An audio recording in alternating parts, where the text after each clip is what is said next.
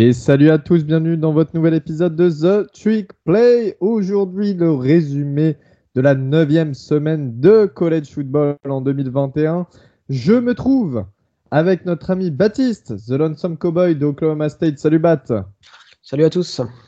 Avec le poteau Kev, Kevin d'Oregon. Salut Kevin. Salut, salut. Et pour terminer, comme d'habitude, toujours présent, euh, notre poteau Gus de Notre-Dame. Salut Augustin. Salut à tous. On va parler de cette semaine qui a encore été, euh, bah, qui nous a réservé encore énormément de surprises. Une semaine de folie. Six équipes du top 25 qui ont été battues par des équipes non classées. Euh, on parle en l'occurrence d'Iowa, Kentucky, Pittsburgh, SMU, San Diego State, Iowa State. Donc ça porte le total à 36 équipes du top 25 battues par des équipes non classées cette année. Et ça bat le record à cette période de l'année qui était détenu par la saison 2007. Vous avez fait un épisode sur cette saison hein, euh, durant l'intersaison euh, qui avait été présenté par Baptiste et, Augustin. N'hésitez pas à aller le réécouter. En tout cas, record battu cette année. Et euh, 9 défaites également d'équipes classées. On va euh, parler des matchs par ordre euh, chronologique, ordre d'horaire qui, euh, qui se sont passés samedi. On a déjà parlé des matchs de jeudi et vendredi dans le 1-2-6 sur Twitch de samedi. On démarre avec la grosse affiche de 18h. On en parlait, il n'en restera qu'un. Et c'était le duel fratricide entre les deux grosses universités de Michigan et Michigan State du côté d'East Lansing chez les Spartans. Michigan qui était classé 6e à l'A People avant ce match et Michigan State 8e à l'A People toujours invaincu des deux équipes. Kevin, qui finalement a remporté euh, cette grande rivalité eh ben, c'est les Spartans. Ils, ont... Ils sont très très bien revenus dans le match. Ils avaient hyper mal commencé parce que euh, Thorne, le QB, se fait intercepter deux fois sur leurs deux premières possessions. Euh, la première, c'est il se fait intercepter dans les 5 yards de Michigan et Michigan marque sur le deux jeux plus tard sur un touchdown de 93 yards pour ouvrir le score. Et après, la, défense a quand même un minimum résisté parce qu'ils forcent deux field goals par la suite. Mais, Michigan, ils étaient vraiment, vraiment au-dessus sur le début du match. C'était assez impressionnant. Ils menaient 30 à 14 jusqu'au dans le milieu du troisième quart-temps. Et là, c'est un peu, euh, un peu coincé côté, euh, côté Michigan. On aurait dit l'offense de, de Texas. Tu vois, à partir de milieu de troisième quart-temps, il n'y a plus rien. Et ben, c'est un peu la même chose. Et ce qui fait que ben, Michigan State a fini sur un 23-3 pour remporter le match. Donc, ils ont terminé avec euh, trois touchdowns, dont deux transformés à deux points pour, euh, pour égaliser à 30 partout. Et après, ils ont marqué euh, le, le go-ahead touchdown, comme on dit. Euh, pour une petite idée, hein, pour mesurer la, la perf de, MSU, c'est que Michigan était sur un bilan de 89 victoires et une défaite quand il menait d'au moins 16 points à la mi-temps. Et là, il menait, ben, je crois, de 16 points justement à la mi-temps. Donc c'est MSU qui a, qui a je crois que c'est l'un des plus gros comebacks hein, de leur histoire dans la, dans la rivalité. Euh, si on doit parler d'un joueur, soyons honnêtes, hein, c'est euh, Kenneth Walker. Il a, c'était assez hallucinant. Il a marché sur l'eau et sur la défense de Michigan. Il finit avec 197 euh, yards et 5 TD en seulement 23 courses. Chose à noter, c'est l'énorme taf de la, de la O-line de Michigan State qui a ouvert des gaps absolument monstrueux contre la, la pourtant excellente D-line de, de Michigan.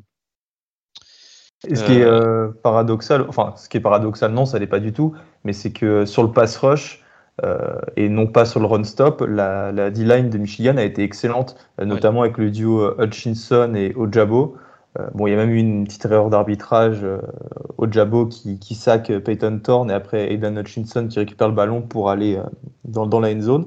Mais ça, c'était le, le, jour et la nuit en fait. Cette, sur le run stop, ils se sont fait ouvrir. Et par mm. contre, quand il s'agissait d'aller harceler euh, Peyton Thorne, et eh ben, ils ont été excellents. Et d'ailleurs, cette, cette erreur d'arbitrage, alors que ça, ça jase beaucoup hein, sur les réseaux à ce, à ce, propos, parce que Michigan marque dessus, donc au final, avec l'erreur d'arbitrage, il force le punt. Sur la possession qui suit juste après la mi-temps, il ne marque qu'un field goal. Donc 3 points au lieu de 7 du TD, ça fait 4 points de perdu, et au final, ils perdent de 4 points, puisqu'ils perdent 37 à 33. Donc c'est la différence qui leur manquait. Mais en fait, c'est en plus c'est un peu la même du côté du, du côté de l'attaque parce qu'on s'attendait à ce que à ce que leur duo de running back avec Corum et Askin, je crois, euh, réussissent à, à, comment dire à faire aussi bien que, Kenneth Walker côté Spartans. Et ben en fait, ils ont presque pas couru. Et, et c'est McNamara qui, qui, a fait un, qui pourtant a fait un très bon match alors qu'on l'attendait pas autant à la course. Il finit à 28 sur 44, 380 yards et 2, inter et 2 TD. Pardon. Donc c'est vrai que c'était Michigan a un peu surpris sur le offensivement et défensivement sur ce match. Et on en avait parlé pendant le pendant le 1-2-6, on avait dit que le, la décision allait sûrement se faire sur des bah, sur quel QB fera le moins d'erreurs. Et bah, en fait, à ce petit jeu-là, bah, c'est Michigan qui a perdu parce que McCarthy est rentré, on ne sait vraiment pourquoi dans le, quatrième carton, il, il fait un fumble sur un end-off qui est euh, assez hallucinant parce que lui, il veut donner la balle au running back et le running back, il lui laisse la balle et partir en passe pro comme son play action. Donc en gros, la balle elle tombe pile entre au milieu des deux et elle est recouverte par Michigan State qui marque sur la possession qui suit. Euh, et McNamara, du coup, qui se fait intercepter à une minute de la fin euh, sur l'interception d'ailleurs juste magnifique du, cornerback freshman Charles Brentley. Je crois qu'on l'a partagé sur le, sur le compte Twitter si vous voulez aller voir. Elle est une, une à une main, genre dans les mains du receveur de Michigan, elle est juste magnifique. Et euh, après, voilà, c'est choses aussi dont on parle souvent depuis, euh, quelques semaines pour la Big Ten, c'est que c'est pas encore fini en Big Ten pour Michigan parce que, encore une fois, toutes les grosses équipes se jouent entre elles, donc on on n'est pas à l'abri que, que, toutes les équipes finissent à une défaite en conférence. Donc, euh, c'est pas une défaite qui fait que Michigan est déjà éliminé à, à quatre semaines de, de, la fin du calendrier. Donc, euh, donc, il y a encore des choses à jouer côté Wolverine. Et petite chose à noter, c'est que Jim Harbaugh, euh, fort rigolé hier quand j'en parlais avec Ryan, qui l'appelle Jim Harbaugh, euh, c'est qu'effectivement, Harbaugh, il a, un, record contre les équipes euh, top 10 qui est, pas à hauteur d'un coach d'un programme comme Michigan. Il est à 2-13 contre des équipes du top 10 alors qu'il est à 54-10 contre les autres. Et euh, si on compte les duels contre Michigan State et Ohio State, il est à 3-9 alors qu'il est à 35-8 contre le reste de la Big Ten. Ça, ça, rappelle un certain coach en, en Floride euh, avec, euh, avec les équipes classées. Bref, on n'en dira pas plus. Mais du coup, ouais, on, en, on en parlait hier avec Ryan et c'est vrai que Ryan, il, lui, il pensait que même si Michigan était invaincu cette année, une défaite contre Michigan State, euh, ça risquait de lui, si ce n'est de lui coûter sa place tout de suite, potentiellement lui coûter sa place en fin de saison. Ah, moi, je, je, moi, je, suis, je suis, je suis, je suis pas hyper d'accord avec ce, ce, point de vue-là. Michigan est à, est à 7-1. Euh, ça reste un, ça reste un bilan qui était presque inespéré hein, pour les Wolverines en début de oui, saison. Oui, c'est ce que c'est ce que moi je pensais aussi. Hein, je dis et, et, son point de vue. Et cette stade de 2-13 contre les équipes du top 10, euh, il faut aussi la, la, mettre dans son contexte, c'est-à-dire est-ce que euh, Michigan est déclassé en jouant contre des équipes du top 10 euh, on sait que euh, les équipes du top 10 qui rencontrent, c'est généralement soit euh, OSU, soit Michigan State, des équipes qui, sont historiquement fortes dans, la, dans la Big Ten. Donc il faut quand même mettre des pincettes à ce, à, ce, à, ce, à ces stats-là, sachant que il euh, n'y a pas, c'est pas honteux de perdre contre une belle équipe de Michigan State à East Lansing. Voilà quoi, il y a, y a, des défaites de, de, de la carrière Arbo qui sont plus honteuses que celle-là quoi. Non, effectivement. Ah, ah, après, tu... après, Baptiste, t'es quand, même, es quand même gentil avec lui. Moi, je suis navré de te le dire. Mais, enfin, je suis navré, tu le sais très bien. Mais en Big Ten, c'est quand même Michigan quasiment chaque année la deuxième meilleure classe ou la troisième. Enfin, alors d'accord, il y a toujours ce Ohio State qui est devant. Mais finalement, à part Ohio State, enfin, avec les classes qu'a Michigan, il devrait rivaliser largement avec toutes les équipes top 10 qu'il rencontre. Donc, euh, non, il, il, il, pas, il, pas il rivalise, il rivalise avec. Il rivalise avec. Encore ouais, une fois, je, résultats, je, les, les résultats, le résultat final. Le résultat final, c'est qu'il est, il est quand même euh, au niveau de sa carrière avec les Wolverines, avec un bilan qui est quand même, euh, qui est quand même hyper, euh, hyper costaud. Alors attendez, je vais regarder. 56-23, ça reste un bilan sympa, sachant qu'il y a la saison 2020 qui est complètement pourrie. Et je pense qu'une partie de ses défaites contre les équipes du top 10 vient de ce moment-là, parce qu'il doit avoir Indiana, il doit avoir Ohio State. Ah non, il n'y a, pas, a pas eu The Game, c'est vrai, l'année dernière. Mais euh, donc, donc je, je, suis, je suis quand même. Euh, je, trouve qu'on est très dur avec Arbo. On est beaucoup, enfin, on, on, est presque trop dur avec Arbo par rapport à d'autres coachs. Et je regarde fait... sur la dernière décennie, il y a une seule fois, c'est en 2015, où ils, ont, ils sont hors euh, top 3 euh, Big Ten au niveau des classes de recrutement. Pour moi, quand tu as autant de longévité sur du bon recrutement, tu peux pas avoir, ce... je suis désolé, encore une fois, tu peux pas avoir ce bilan-là euh, final face aux équipes classées. Ouais, mais encore une fois, là, je, suis en train de faire le. Je regarde en même temps, en sa première année, en, en, 2015, il perd contre Michigan State, qui était classé numéro 7 et qui va, euh, qui va jusqu'au euh, jusqu'au playoff cette année-là, et contre euh, Ohio State pendant, sur The Game. Donc, tu as deux défaites qui sont quand même loin d'être honteuses contre des équipes du top 10. En, 2000, euh, en 2016, ils perdent encore contre Ohio State et Florida State dans un, dans un ball game. ils battent Wisconsin qui était classé top 10. Enfin, tu vois, il, quand même à, remettre un peu du contexte sur ces défaites-là. Enfin, il faut. Euh, je suis d'accord avec toi, c'est un programme qui recrute très bien, mais c'est un programme qui est moins, euh, qui est moins dans la panade quand ce qu'on veut, ce qu'on, ce qu'on veut, euh, enfin, ce que certains médias ou etc. veulent veulent faire croire. Michigan est fait partie de ces programmes qui, qui vivent sur leur passé un petit peu. Et ce que fait Arbo, bah, ça reste tout à fait correct. Une, je répète, une défaite contre ce Michigan State-là, c'est quand même, c'est pas, honteux. C'est pas honteux. Et euh, il y a Penn State qui arrive, il y a Ohio State qui arrive aussi un peu plus tard euh, pour Thanksgiving. Euh, voilà, euh, on, reparlera de, des Buckeyes un peu plus tard, mais ce qu'ils ont montré contre Penn State ce week-end, c'était pas extraordinaire non plus. Et, ce que montre Michigan depuis l'année, c'est plutôt correct. Et on sait jamais euh, ce que ça peut se passer sur ces sur un match de rivalité. Donc, on, fera les comptes à la fin de la saison, mais pour l'instant, moi, je, moi, Arbo, il est tout à fait, euh, il est tout à fait dans les clous de ce qu'on attendait de lui, quoi. Enfin, en tout cas cette année, cette année. Et j'aimerais dire que son équipe, je pense, c'est la moins unidimensionnelle depuis quelques années. Hein. Là où les années précédentes, il y avait un super jeu à la course, mais il y avait chez Patterson. Euh, Brandon Peters, etc. Euh, là, j'ai l'impression qu'avec McNamara et euh, Jim McCarthy, hein, il fait jouer les deux. McCarthy rentrait même très tôt pendant le match. Il arrive à quand même être performant sur, ces deux aspects du jeu, avec évidemment la défense. Donc, c'est plutôt rassurant à court et à moyen terme. Ah, moi, je trouve que justement, c'est la course qui porte clairement Michigan cette année et que bah, parce que c'est leur style. Voilà, parlons-en. Il y a eu énormément de bons quarterbacks, ou de quarterbacks en tout cas, qui avaient des, qui avait beaucoup de potentiel ouais, on sait que sous les mains, Arbao, et il y en a jamais un qui nous a sorti. Donc à un moment, enfin, quel, quarterback, quel quarterback il a eu avec du potentiel?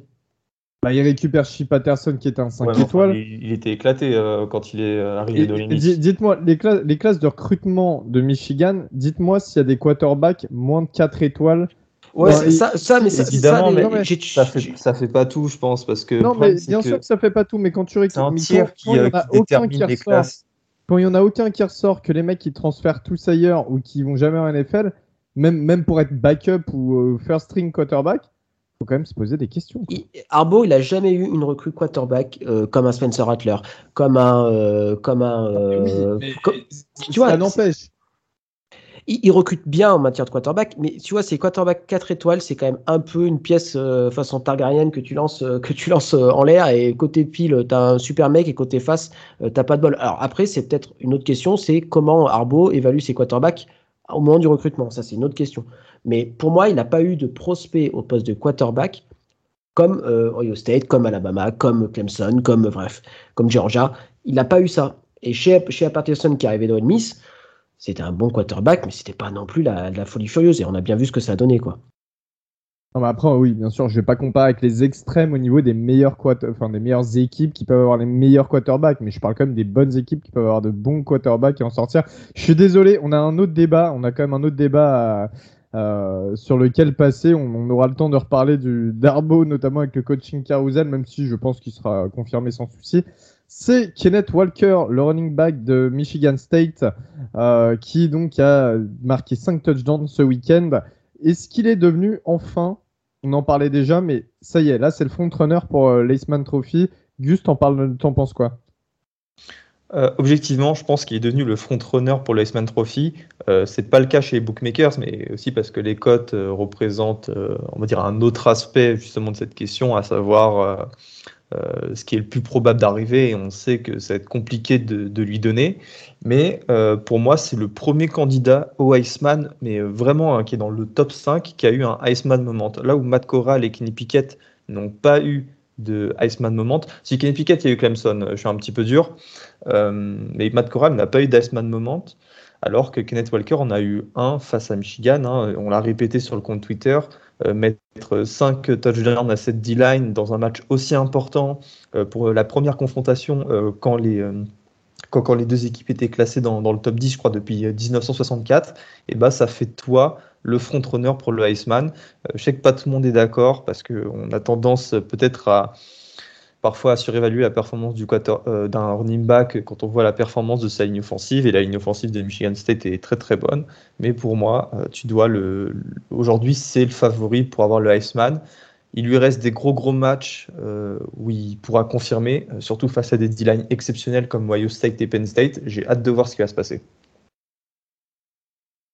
Non, mais tu as bien résumé, Gus. Hein. Actuellement, c'est le frontrunner du Heisman, mais ça dépendra aussi de ses performances sur la fin de saison et du bilan de Michigan State à la sortie, puisque, quand même, il faut qu'on soit très clair, le bilan de l'équipe est quand même hyper important dans le choix du trophée Heisman. Mais actuellement, surtout avec Pete qui, a, perdu, euh, qui a perdu hier, euh, après, d'après les bootmakers, c'est toujours euh, notre ami Young d'Alabama qui serait qui est favori chez, chez Vegas, mais ah, ça va être trop le somme.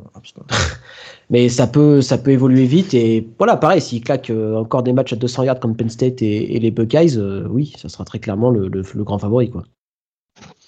moi, je, après, moi, vous, connaissez mon, avis, hein, c'est mon, mon, petit chouchou depuis le début de l'année. Il est, ça doit être lui le, leading rusher du, du, CFB. Il est à plus de 15 TD déjà.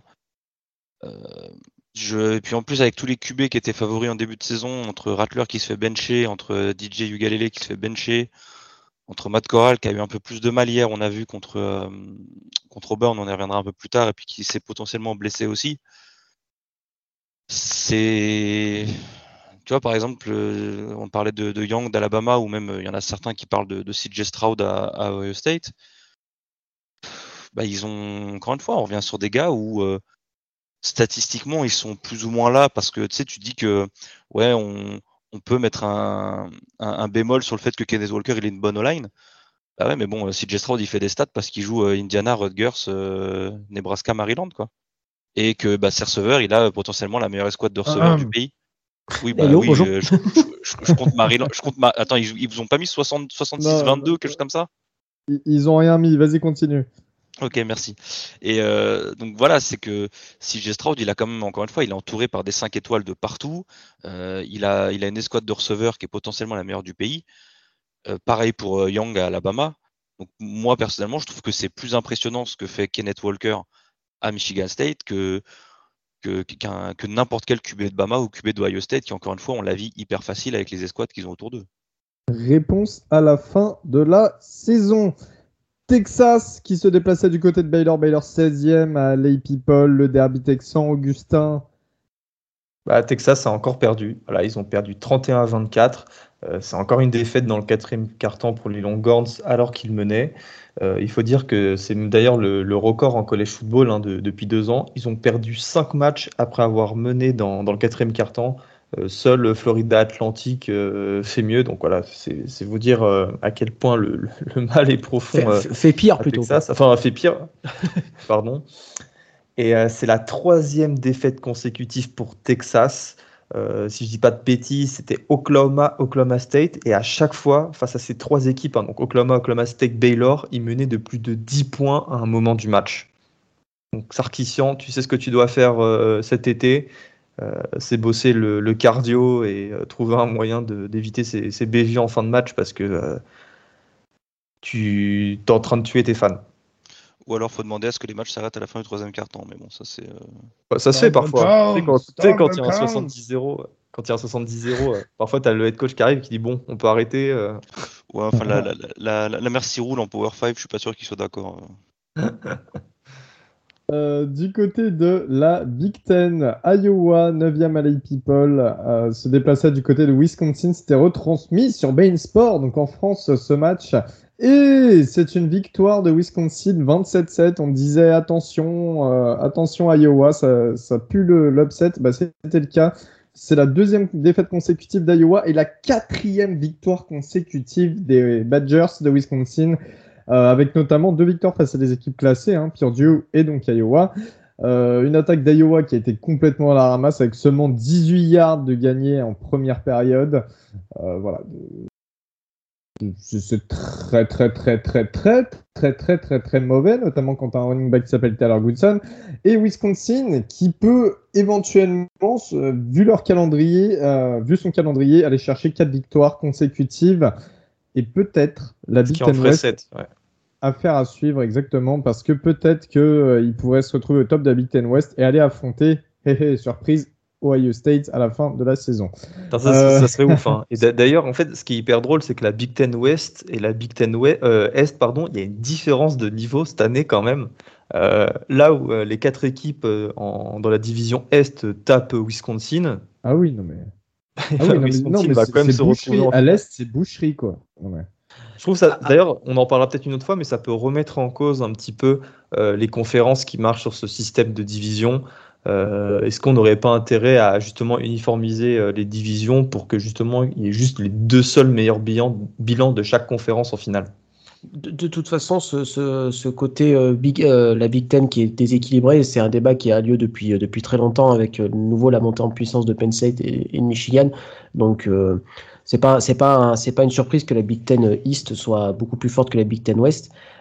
après, euh, ça me fait rire d'imaginer un Wisconsin arriver en finale de conférence euh, contre, euh, contre les Buckeyes, parce que je sens que les Buckeyes vont finir en finale de conférence du côté de la Big Ten, et voir Wisconsin se faire fesser façon 2014 pour, pour booster un petit peu le, CV de, des Buckeyes, si on peut être un peu partisan de la théorie du complot.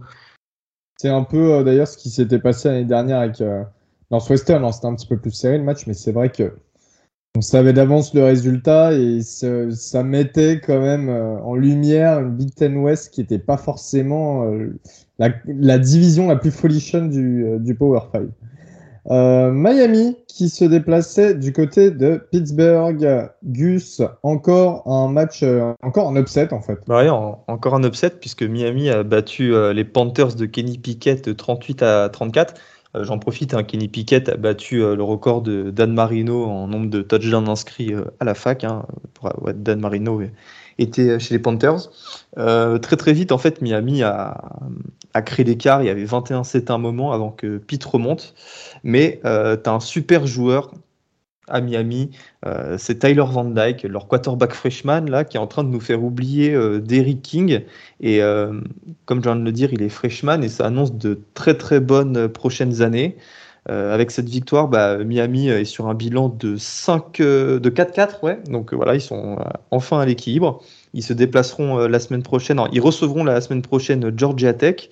Et quant à Pitt, bah, c'est la deuxième victoire. Et il faut dire que celle-ci, elle fait un petit peu mal parce que d'abord, elle était à la maison et ça va leur compliquer un petit peu plus la tâche pour aller en, finale de, l'ACC. Georgia, non, alors là, je, je, spoil, je spoil, mais les matchs de 18h sont terminés. On a bu quelques bières, on a bien apprécié cette première partie sur SFB et on se retrouve avec les matchs de 21h30. Et là, c'était le choc en sec. Euh, Georgia, numéro 1 du pays, se déplaçait du côté de Florida et Gainesville. Non, c'était à Jacksonville. Non, c'était à euh, Jacksonville. Ah oui, c'était à Jacksonville, oui, exact, dans le stade des Jaguars. Euh, quelle connerie je dis. Euh, donc, toujours du, côté de la Floride, en l'occurrence. Et alors, est-ce que l'upset est passé, Gus?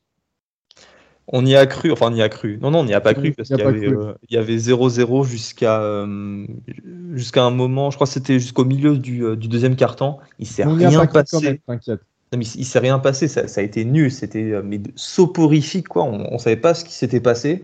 Euh, moi, j'ai, enfin, regardé le match évidemment comme euh, comme tout le monde ici quasiment, et je me suis dit mais putain attends, on est, il reste deux minutes dans le deuxième quart temps, et ce qui m'a réveillé, c'est la défense de Georgia.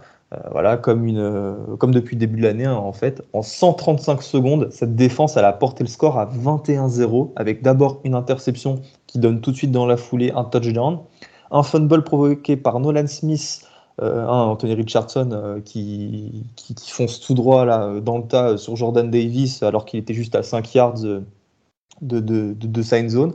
Après, tu as James Cook euh, qui va convertir cette belle action défensive avec un petit TD à la course. Puis un pick six de Nakobidin, le linebacker qui a encore été incroyable et là qui se présente comme l'un des meilleurs linebackers du pays, si ce n'est le meilleur, qui intercepte Anthony Richardson alors qu'il restait 3 secondes ou 10 euh, secondes à jouer à la fin de la première mi-temps. Et à partir de ce moment-là, euh, voilà, Georgia a maîtrisé le match après. Euh, le, jeu à la course a continué à marcher. Stetson Bennett n'a pas été mis tant que ça en, avant, si ce n'est qu'il a fait une magnifique passe pour Keris Jackson que je vous invite à aller voir. c'est toujours intéressant de, parler de, ces joueurs comme Stetson Bennett, déjà parce que c'était un walk-on, il jouait en Division 2 si je dis pas de conneries, et maintenant, il est titulaire à Georgia avec, euh, avec une armée, avec la meilleure défense de tous les temps pour certains. Et on ne sait toujours pas euh, ce qui se passe de JT Daniels. Est-ce qu'il est blessé ou est-ce que c'est Kirby Smart qui n'a pas envie de le faire jouer pour des raisons euh, qui sont simplement sportives? Il y a vraiment. Ou est-ce qu'il sort avec la fille de Kirby? Attends, c'est vrai ça? Non, non, non, c'est une blague. non, mais je rigole. Il y a eu la même chose à United, à Manchester United à une époque avec euh, Moyes et, euh, et euh, je sais plus quel joueur, ceux qui jouent à Christa. Ah, et Wilfried Zaha, c'était ça.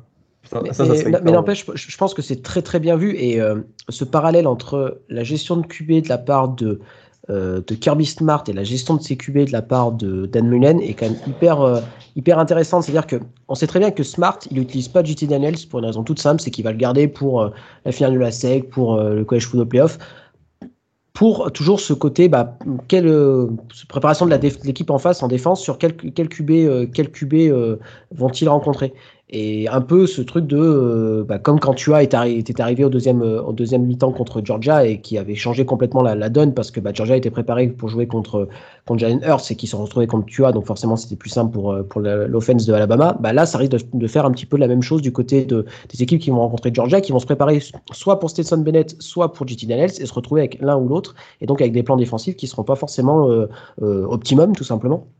Alors, que du côté de, bah, Florida, on a lancé Richardson dans ce match-là, il a implosé, il n'a pas été bon, enfin bref. Et du coup, bah, on se retrouve avec euh, deux quarterbacks qui ont des pertes de confiance euh, assez importantes. Et, voilà, et euh, ils sont à 4-4. Alors je dis pas qu'ils n'iront pas en ball game parce que parce qu'ils ont un cupcake d'ici peu de temps. Mais bon, il y a Florida 7 en fin d'année. On sait jamais, sait jamais comment ça peut ça peut tourner hein, cette fin de saison pour Florida. Et ils vont se retrouver avec deux, deux quarterbacks avec les morales dans les chaussettes et c'est ça c'est jamais très bon quoi. Et d'ailleurs, bah, cette euh, victoire de Georgia euh, euh, bah, les rend vainqueurs tout simplement de la division Est de la SEC et ils sont du coup, par conséquence, déjà qualifiés pour la finale du SEC Championship. Incroyable hein, quand même. Et Georgia qui a concédé seulement 5 touchdowns cette saison. et la défense en a marqué 3. ça, serait... ça, ça, serait quand même incroyable que la défense marque plus de touchdowns qu'elle en a concédé. Et aussi, une dernière fois, euh, Florida a inscrit un touchdown à la fin du match, mais pendant un moment, on a cru qu'ils allaient être muets tout le match. Et euh, il me semble que Florida avait euh, la, série la, plus longue bah, de toute l'histoire du Clash Football. Ça faisait depuis 1988 qu'ils n'avaient pas joué un match sans marquer de points, en fait. Ouais, c'est ça. Hier, il a littéralement explosé de joie qu'ils ont marqué un TD parce que du coup la série ne prend pas fin et je crois qu'elle est elle doit être à 217 matchs ou quelque chose comme ça. Ah bah un truc de dingue quoi depuis. La euh, série elle est énorme. Euh, ouais, ouais.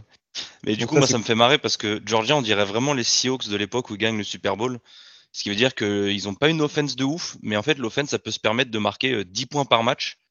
Et ils savent qu'avec 10 points par match ça leur suffira pour gagner parce que la défense de toute façon elle va mettre un TD de son côté et n'en prendra pas. Donc ils ont ils ont vraiment pas grand chose à foutre en attaque que ce soit JT Daniels ou Stetson ils ont pas ils ont pas à proposer beaucoup et d'ailleurs on voit qu'ils proposent pas tant que ça non plus parce que la défense est tellement monumentale que c'est ouf quoi. Pour donner un, ordre d'idée, ils ont ils ont pris seulement 46 points en 8 matchs ce qui est carrément la meilleure défense de la SEC depuis Alabama en 79, et c'était déjà un autre football qui était joué à ce moment-là, et les, attaques étaient quand même un petit peu moins euh, euh, puissantes que les, attaques qu'on connaît en ce moment. Donc c'est simple, 40, 46 points en 8 matchs, c'est moins, de, c'est, moins de 6 points par match encaissé. Voilà, ça vous donne le niveau de la, défense de Georgia, euh, alors qu'ils ont quand même déjà rencontré des, plutôt des belles équipes. Quoi. Incroyable. Euh, bah, et comme l'a dit Augustin, Georgia du coup qualifié pour la finale de la SEC euh, au bout de 9 semaines. Euh, Texas Tech qui se déplaçait du côté d'Oklahoma en Big 12. Baptiste, Oklahoma, c'était facile. C'était facile après Texas Tech qui a évincé C'était c'était facile, effectivement. Ça a été un match où on a retrouvé le, le Oklahoma qu'on attendait, c'est-à-dire avec, avec une grosse attaque, avec une défense en fait, j'avais l'impression de regarder un Oklahoma version, euh, version Baker Mayfield ou, euh, voilà, cet Oklahoma très fort en, attaque et avec une défense qui est euh, parfois qui a parfois des trous d'air. Hein, allez voir le premier touchdown inscrit par les, Red Riders. Il y a, double coverage sur, j'ai perdu le nom du receveur des Red Riders, mais qui arrive quand même à choper le ballon. Enfin, une espèce de brain fart génial, enfin général au niveau de la secondary d'Oklahoma. Donc, il y a du mieux, mais il y a quand même ce, cette espèce de, point d'interrogation qui reste sur, euh, sur cette défense-là, et on se dit, bah voilà, il va y avoir du très lourd qui arrive à partir de dans deux semaines, parce que là, la bye week des, Sooners, elle est maintenant, elle est cette semaine, donc ils ont une bye week relativement tard. Mais voilà, après, il y a Iowa State, enfin Baylor, Iowa State et Oklahoma State, qui sont les trois meilleures équipes de la conférence, en plus des, Sooners. Donc je pense que au bout d'un moment, s'il y a des vraies, il y a des vraies difficultés de la part euh, des Sooners, que ce soit en attaque ou en défense, ils vont forcément ressortir sur ces matchs-là.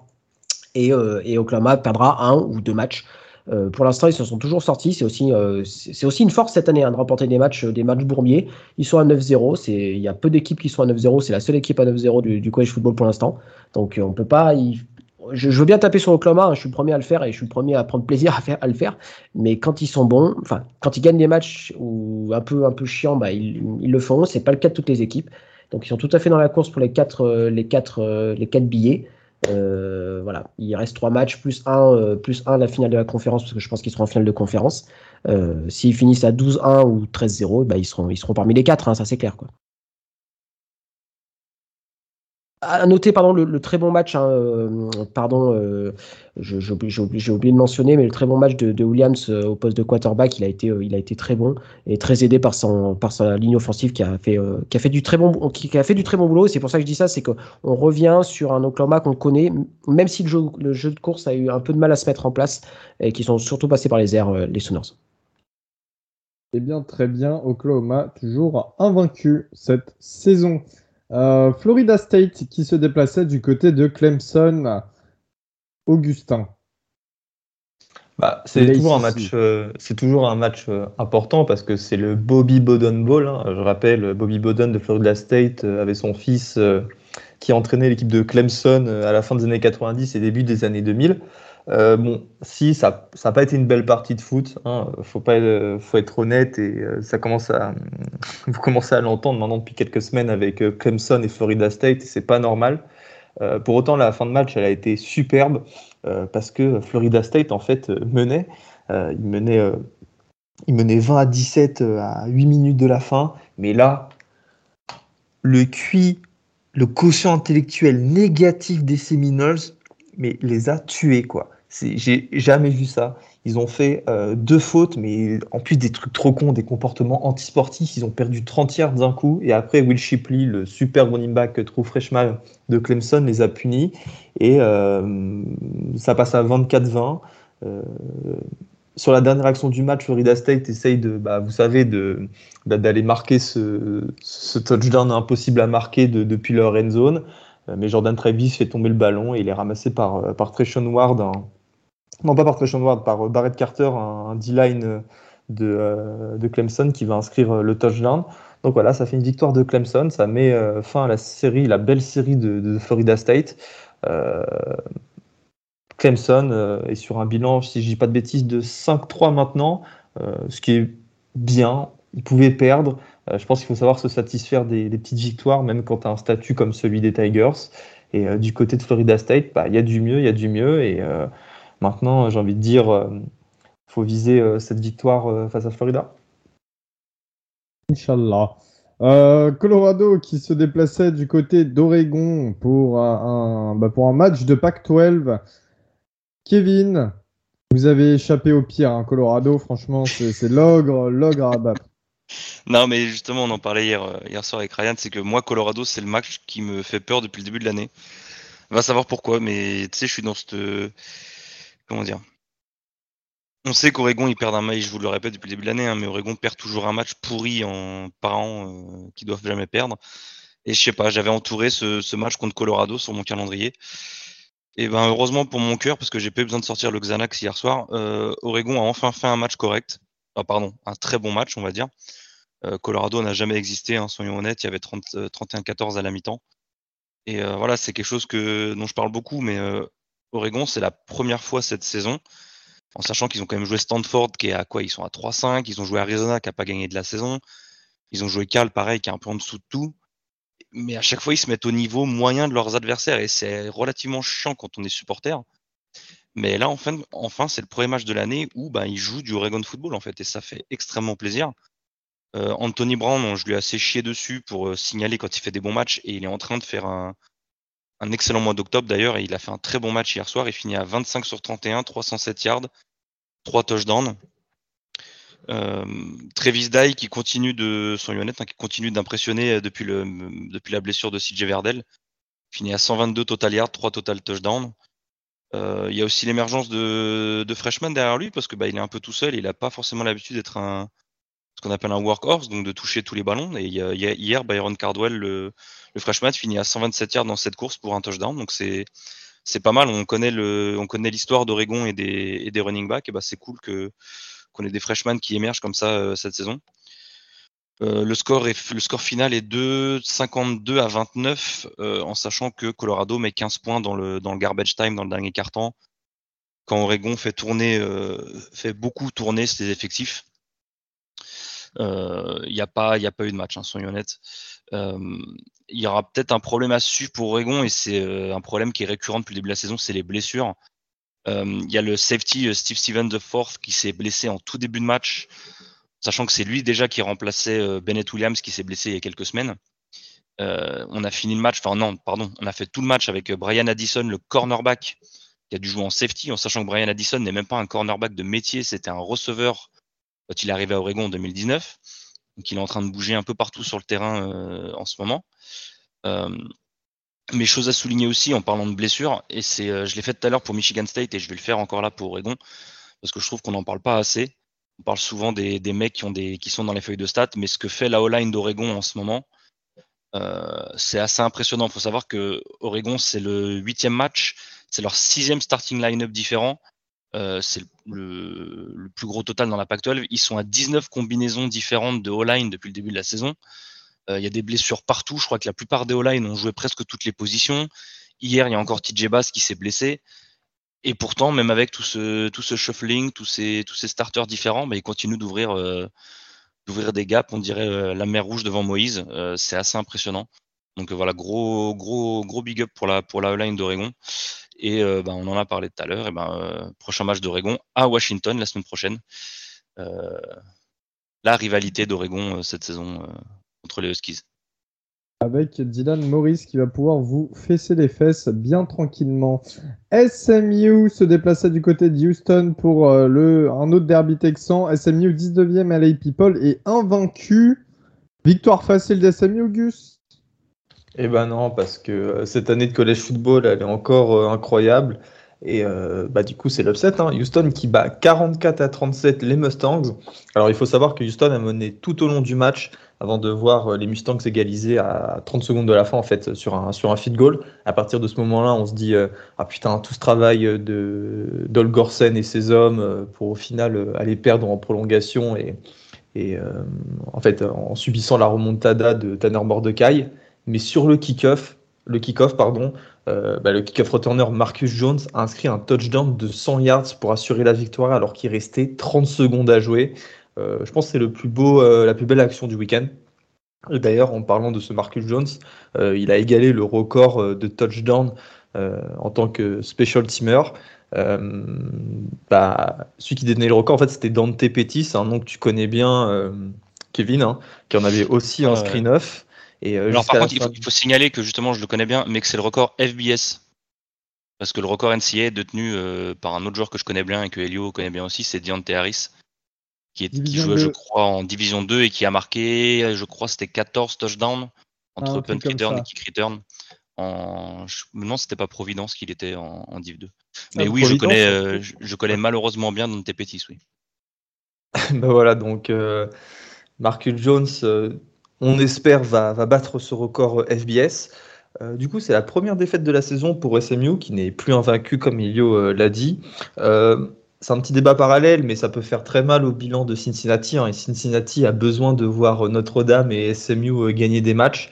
Et là, Cincinnati, bah, comme ils ont battu avec un petit peu de difficulté, j'en profite, Tulane ce week-end, cette défaite de SMU ne va pas faire du bien, du, du bien à leur bilan. Et euh, quant à Houston, bah, voilà, Houston est à 7 victoires consécutives. Ils avaient perdu le premier match face à Texas Tech assez largement d'ailleurs. Et depuis, ça enchaîne, ça enchaîne. Ça gagne quasiment, euh, bah, ça gagne tous les matchs en fait. Et ils sont sur un bilan de, de 7 victoires pour une défaite. Et ils sont plus que jamais dans la course pour la finale de l'Américaine. Euh, forcément, il n'y a que Cincinnati à présent qui, qui, est devant. et voilà, en fait, en battant SMU, tu bats un concurrent direct, donc tu t'es donné les moyens euh, bah, d'avoir ton, ton, avenir, d'avoir ton destin entre les mains. Et juste pour ça, il faut, euh, faut, dire bravo à Houston, euh, la prochaine nouvelle fac de la Big 12. Et à noter, Gus, que Marcus Jones, en plus du, du TD sur Kick Return, il a aussi une interception à son actif dans, ce match-là, donc un match hyper complet pour lui. Hein. Marcus couteau et couteau suisse. Euh, du côté de l'ACC, Duke se déplaçait du côté de Wake Forest, euh, Wake Forest 13e à People, eux aussi invaincus. Et ça a été une victoire facile pour les Demon Deacons, 45 à 7. Ils sont donc à 5 victoires pour 0 défaite en, conférence et 8 victoires pour 0 défaite au total. Euh, Sam Hartman, leur quarterback star, a lancé 402 yards, 3 touchdowns à la passe, plus 2 touchdowns à la course. Easy, easy. Euh, c'est la première fois de leur histoire quand même que Demon Deacons commence une saison à 8-0. C'est la meilleure marque dans le FBS avec leur huitième match consécutif à plus de 35 points. Ça score en attaque. En général, ça prend aussi. Enfin, la défense se mange, se mange des points. Là, ça n'a pas été le cas. Voilà, alors maintenant Wake Forest, ça va devenir un petit peu plus compliqué. Euh, l'équipe entame un petit peu le, cœur de, son calendrier. Hein. Euh, il y a un déplacement prévu face à North Carolina la semaine prochaine. Euh, ils reçoivent ensuite NC State à domicile, puis déplacement à Clemson. Donc ça va être trois semaines assez, assez sportives et la défaite de NC State la semaine dernière permet à, à Wake Forest d'avoir une sorte de joker. Voilà, j'ai juste une petite question pour vous, les gars. Est-ce que Wake Forest peut quand même euh, aller en, finale ACC Est-ce qu'ils termineront en finale ACC à, à la fin de, l'année? Je pense, parce que Clemson a deux défaites face à des équipes de l'ACC, euh, puis TNC State. UNC euh, en a deux, si je dis pas de conneries. Euh, donc voilà, comme tu l'as dit. Euh... Ils, sont pas dans leur div UNC. C'est NC ah, State qui est dans leur division. c'est NC State, NC State dans leur division. Donc euh, non, non, non, ils peuvent, ils peuvent y aller. Euh, comme tu l'as dit, Elio, ils ont droit, ils ont droit à un joker. On leur souhaite et on leur souhaite d'exploser les trois équipes là à suivre. Comme ça, ils terminent dans le Final Four pour aller au playoff. Good Demon Deacons. Euh, Kentucky qui se déplaçait du côté du Mississippi State en sec. Kentucky 12e à les People et euh, bah, qui nous surprend cette saison. Gus, finalement, c'est une défaite. Ouais, Mississippi State a battu les Wildcats 31 à 17, euh, ce qui est donc un magnifique upset. Euh, c'est une victoire qui place les Bulldogs juste derrière Bama dans la course au titre de la division ouest de la SEC à égalité avec Auburn et devant les Miss à cause de la, à cause de la défaite de Miss face à Auburn. Et euh, j'en profite pour la placer celle-là parce que Will Rogers a battu un record de sec. Il a complété 36 euh, de ses 39 passes lancées, ce qui fait 92, un taux de complétion de 92%. 39 passes, c'est pas beaucoup pour un quarterback. par rapport à d'habitude, oui. Pour un quarterback de Mike Leach. Mais voilà, Mississippi State, bah, mine de rien, c'est sur un bilan de 2-5-3. Il y a eu des défaites connes. Hein. on parle de, enfin, ces deux défaites face à Memphis et LSU, ils pouvaient totalement gagner. Euh, là, ça enchaîne. Hein. Kentucky, Vanderbilt euh, et Texas A&M. Euh, c'est la, la, deuxième victoire face à une équipe classée et ça nous promet un Egg Bowl face à Ole Miss qui sera le vendredi 26 novembre. Ouais, bah oui, c'est toujours le vendredi. Le, non, jeudi. C'est le jeudi soir. Ah, c'est le jeudi soir? Bah, le match face à Ole Miss devrait être euh, hyper intéressant à regarder. Et encore une fois, hein, on espère que Will Rogers aura une bonne assurance maladie pour euh, soigner son bras qui risque de lui faire euh, mal pour le restant de ses jours. Malheureusement, on se, bah, on se resitue du côté de la Big Ten et là c'était encore une fois un nouveau choc au niveau de la Big Teniste avec Penn State 20e à la People qui se déplaçait du côté du cinquième Ohio State, Log Ohio State. Alors, c'est un match qui démarre euh, assez doucement. À la fin du premier carton, Penn State mène 7 à 3. D'ailleurs, on voit ce touchdown de Sean Clifford qui éteint, éteint littéralement euh, le stade d'Ohio State. Hein. Tout, le public est en train de crier pendant l'action. Puis d'un seul coup, il y a touchdown et on n'entend plus un bruit.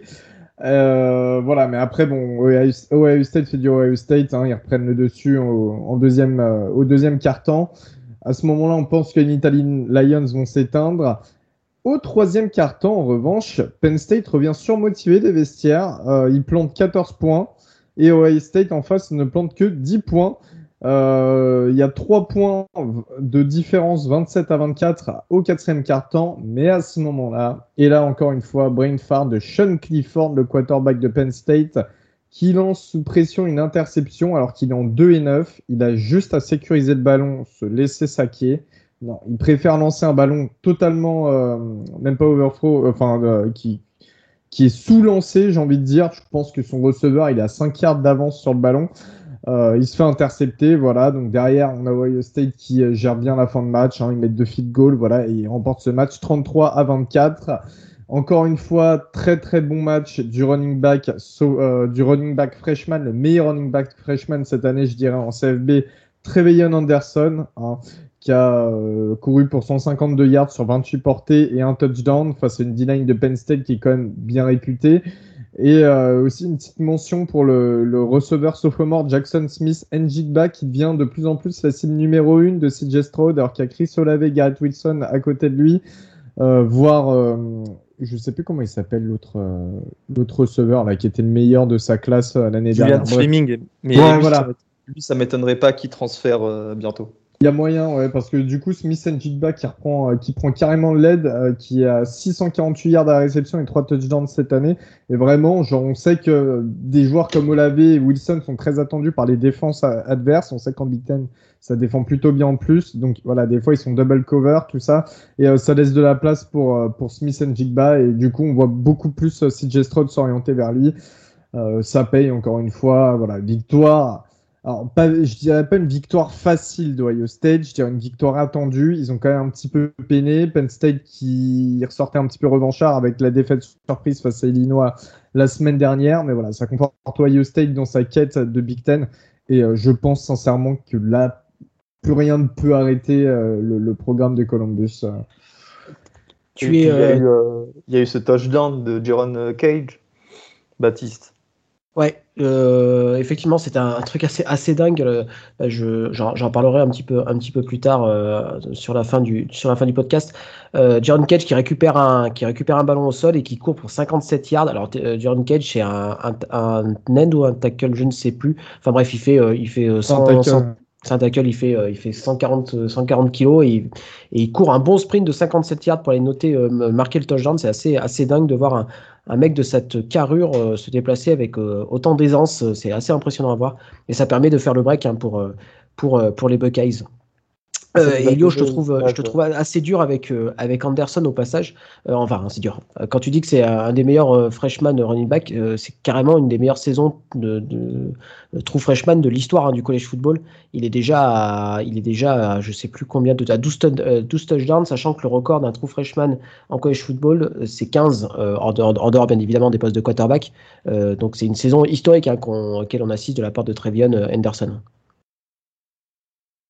On est d'accord, on est d'accord justement. C'est juste que après, tu connais, quand tu dis oui, euh, c'est le meilleur running back freshman, t'as toujours un mec qui vient de sortir un running back qui joue je sais pas où et qui va dire non, mais t'as vu, il y a lui aussi. Donc voilà, j'essaie de, de- de peser mes mots. Ouais, mais moi je prends pas de pincettes, moi je dis les, je dis les, je dis les choses. Ça balance. Euh, UNC qui se déplaçait du côté de Notre-Dame pour un... Alors, un duel qui aurait pu être un duel d'ACC l'année dernière, enfin qui était un duel d'ACC l'année dernière, qui l'est pas cette année. Augustin, est-ce que tes Fighting Irish se sont bien débrouillés? Oui, ils se sont bien débrouillés puisqu'ils ont gagné euh, 44 à 34. Et euh, bah, du coup, ce qui porte le total de, euh, bah, de North Carolina, de l'équipe de Mac Brown, à 0 victoire pour 13 défaites lorsqu'ils étaient en déplacement à South Bend. Euh, ça a été un match hyper intéressant à suivre puisqu'il y a eu des beaux touchdowns de, partout en fait. Euh, Notre-Dame, comme j'ai dit la semaine dernière, a trouvé son rythme avec une attaque euh, plus rapide.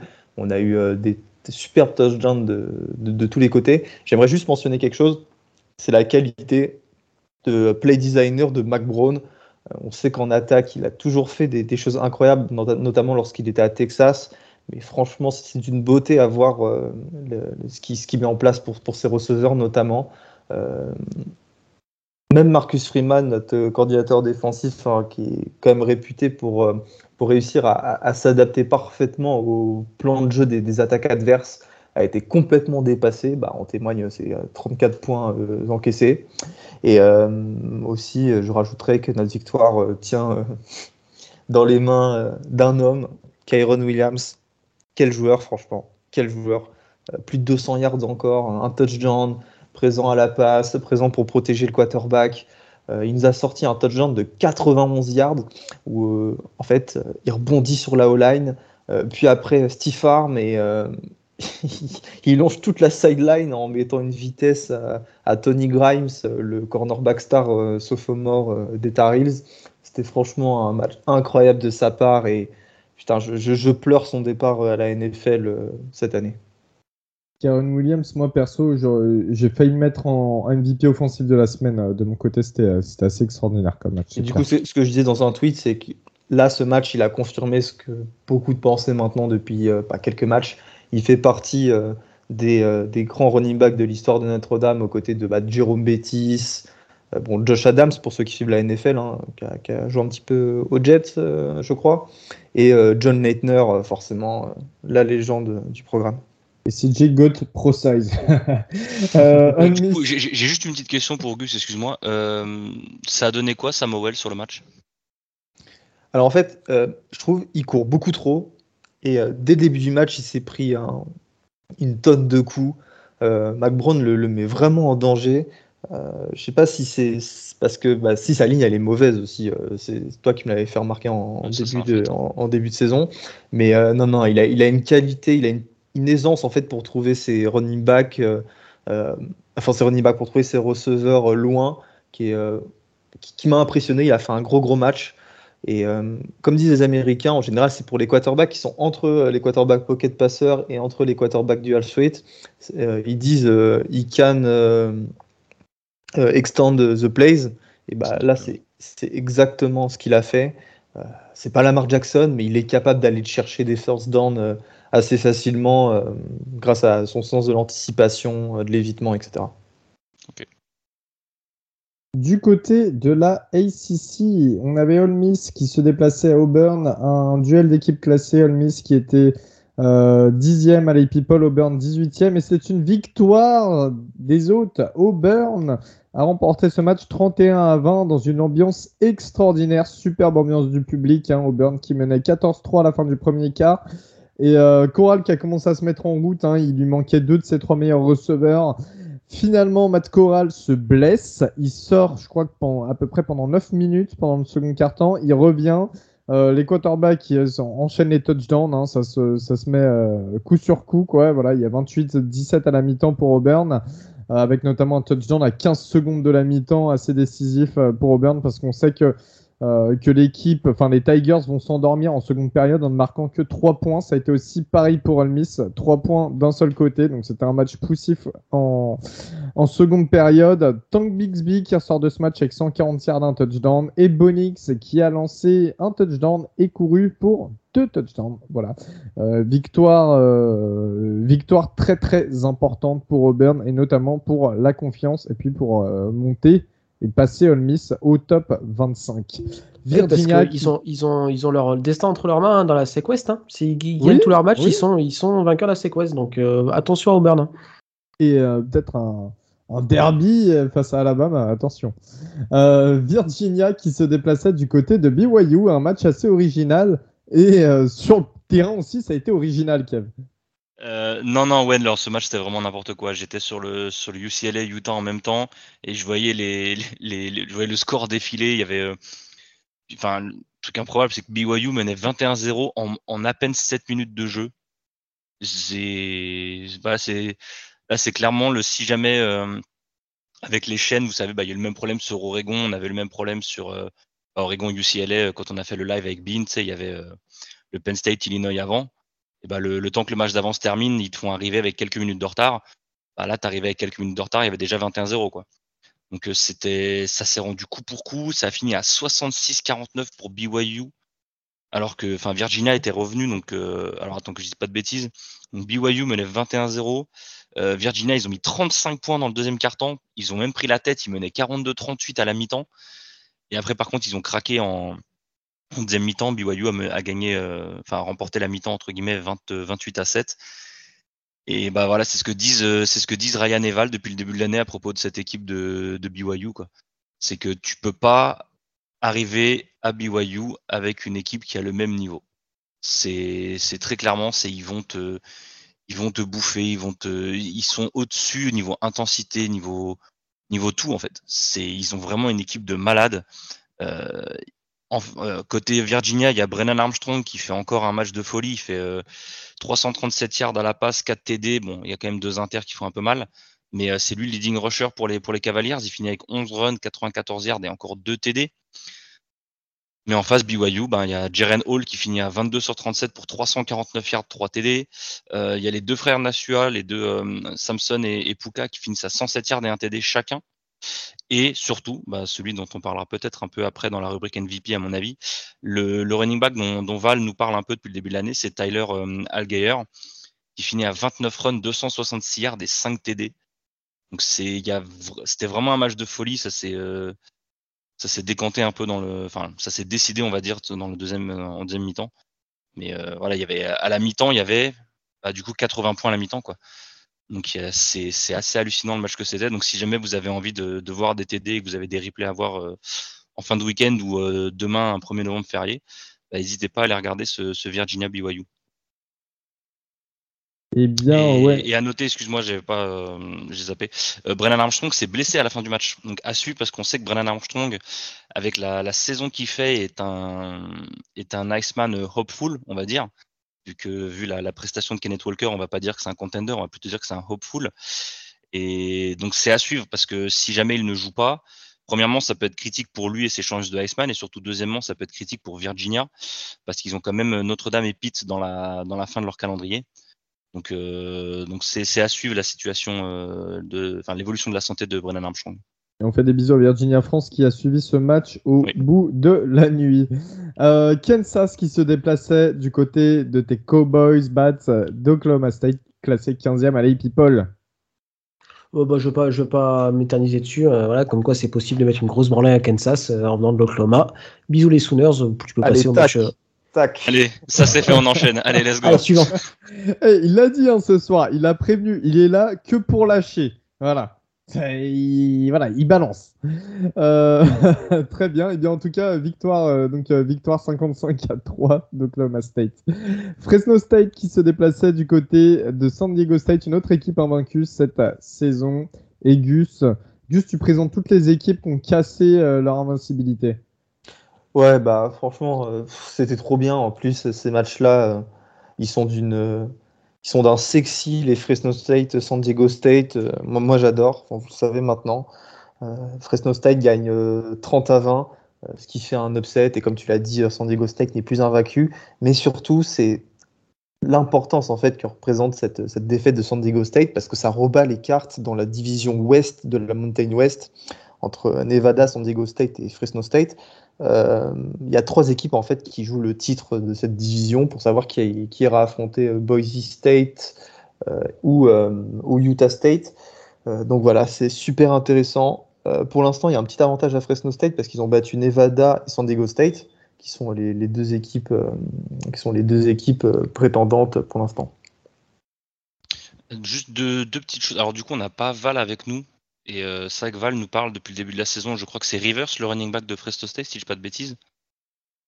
Il me semble, ouais, en ouais, disant, il nous disait qu'il était sous-utilisé, ouais. Ouais, bah en fait, je, je, je regardais les stats là du match et je vois que c'est euh, Mims, le running back, qui fait 186 yards en 29 portées. Et en fait, il n'y a pas Rivers. Donc peut-être que Rivers est blessé en ce moment.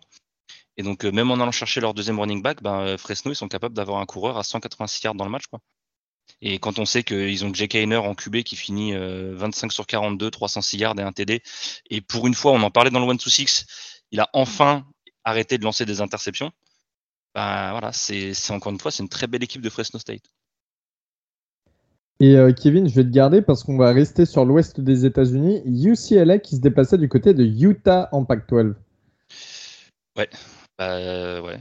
C'est ce que, comme je le disais tout à l'heure, c'est le, match que je regardais euh, en principal. Euh, alors, chose à noter quand même, je- voilà, vous êtes au courant, Gus en a parlé une ou deux fois déjà, je crois, depuis le début de la saison. Euh, le, Utah a retiré le, le numéro 22 de, de leur programme suite au, au décès des deux joueurs durant la saison. dernière. J'ai plus les noms, je suis désolé. J'ai plus le nom des, des deux joueurs de Utah qui sont décédés. Oui, Baptiste, excuse-moi. Euh, Ty Love et le deuxième, je sais plus, je dois avouer. Mais voilà, donc en gros, ils ont retiré le 22. Avec Jordan, Euh, non Voilà. Euh, si, c'est Jordan, c'est ça.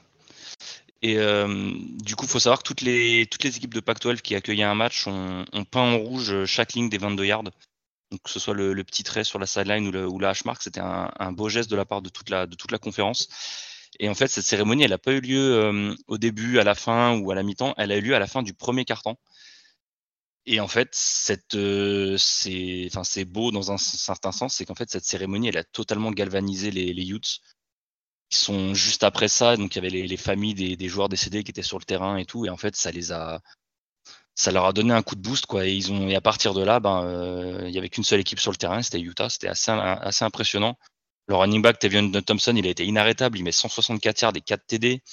Euh, à noter que Dorian Thompson Robinson n'était pas sur le terrain. Il n'a pas du tout joué du match après le beatdown qu'il a pris contre, Oregon la semaine dernière. C'était euh, Ethan Garbers, son remplaçant, qui a joué. Mais euh, du coup, le problème n'étant pas DTR, le problème étant la line du UCLA qui prend l'eau totalement depuis quelques semaines. Euh, Garbers, il a pris de tarif aussi, il faut pas se le cacher. Il a, vraiment souffert le pauvre. J'espère qu'ils ont un bon troisième QB parce que je suis pas sûr que Garbers puisse finir la saison comme ça. Donc ça devient critique pour UCLA. Je crois qu'ils sont à 5-4.